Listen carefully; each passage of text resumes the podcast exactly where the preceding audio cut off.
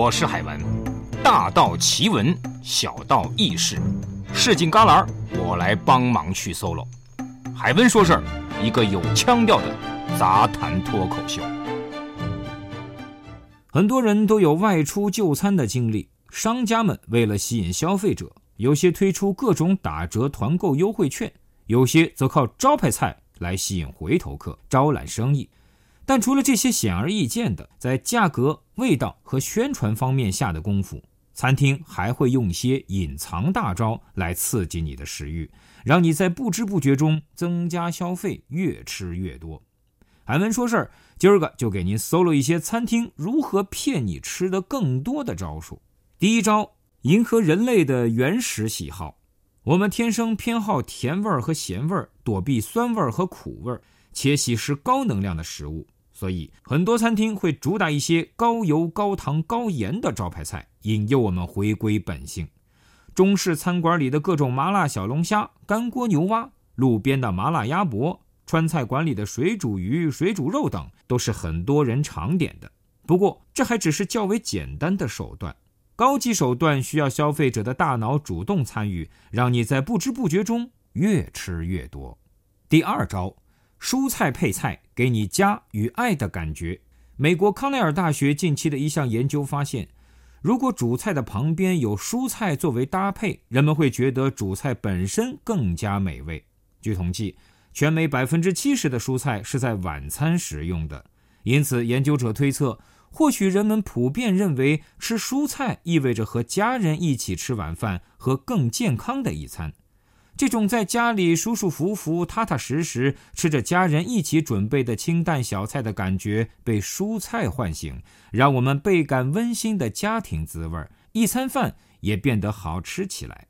第三招，开胃菜真的很开胃。西餐厅有时会提供搭配好的厨师推荐套餐，首先上面包，一道头盘或开胃菜，接下来是汤，然后是一道华丽的主菜。让你眼前一亮，最后一道甜点，结尾有时还会有一杯咖啡。韩国或者日本料理有时也会在主菜前给你提供一些免费的开胃小菜。许多餐厅通过让前后两道菜口味差别开，如一道偏酸，一道偏咸鲜，再一道偏甜，和你的味觉玩起惊喜游戏。或者把主菜之前加一道味道平淡的免费小菜，让你在吃主菜时有一种惊艳的感觉。第四招，人多吃饭香，很多餐厅都会鼓励人们和朋友、家人一起来吃，或者推出家庭套餐、情侣套餐等，吸引食客团一起来吃。心理学家们发现，如果人们和家人或朋友结伴吃饭，相比于独自一人吃饭，进食速度会加快。而且饭量、吃饭所用的时间都会增加。科学家们拿鸡做实验，发现吃饱后拒绝进食的鸡，在看到别的鸡进行时，会再次开始进食，食用饲料的总量会大大增加。第五招，男上肥肉，女上菜。人们在饮食上的文化也会影响到食欲和食量。人们通常会觉得吃得健康、偏爱水果和蔬菜等清淡食物的都是女性或女性化的人群，而大口喝酒、大口吃肉的都是纯爷们儿。对饮食要求过高会让人们觉得斤斤计较，而忽视饮食健康却让人觉得爽朗豪放。第六招，跟着音乐的节奏吃起来。大家不妨回忆一下，上次你去一家餐厅吃饭时，背景音乐是什么？你那顿饭吃了多少？环境刺激情绪，继而影响人们的行为，这是餐饮业的基础设计原则之一。音乐节奏越快，吃得越多，花钱就越快；声音越大，人们对食物口味的敏感度就越低。颜色也有类似的作用，暖色增加食欲，加快进餐节奏，这也是快餐厅常用的手法。相比之下，柔和的灯光和萦绕在耳边的舒缓音乐，则能够让你更加专注于享受美食、品味菜肴的味道，避免食用过量。有些咖啡厅也用了类似的方法，选用古典或爵士音乐中节奏较为舒缓、轻松的片段，配上偏冷色调的主题环境，让顾客在咖啡厅里停留的时间更长，延长消费的时间段。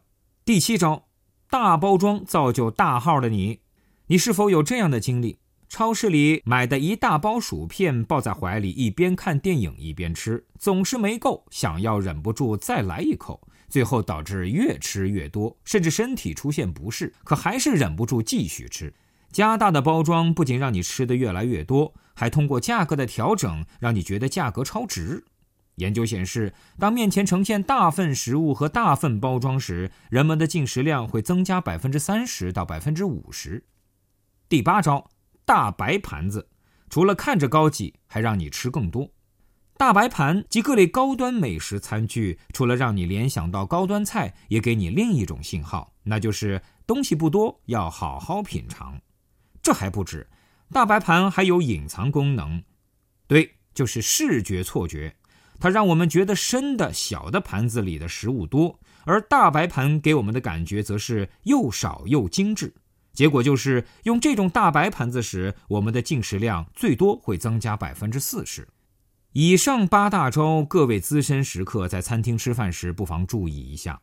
当然，我们出去吃饭就是图个方便、省事儿和心情愉悦，对这些对顾客特别用心的餐厅，大可一笑而过，或者给和你同行的人讲讲背后的原理，抖个小机灵。如果我们在吃饭时发现了这些隐藏大招，也可以稍稍控制一下食欲，为自己的健康多设一道关卡。好了，今儿个海文说事儿就到这里。以上文章摘自果壳网。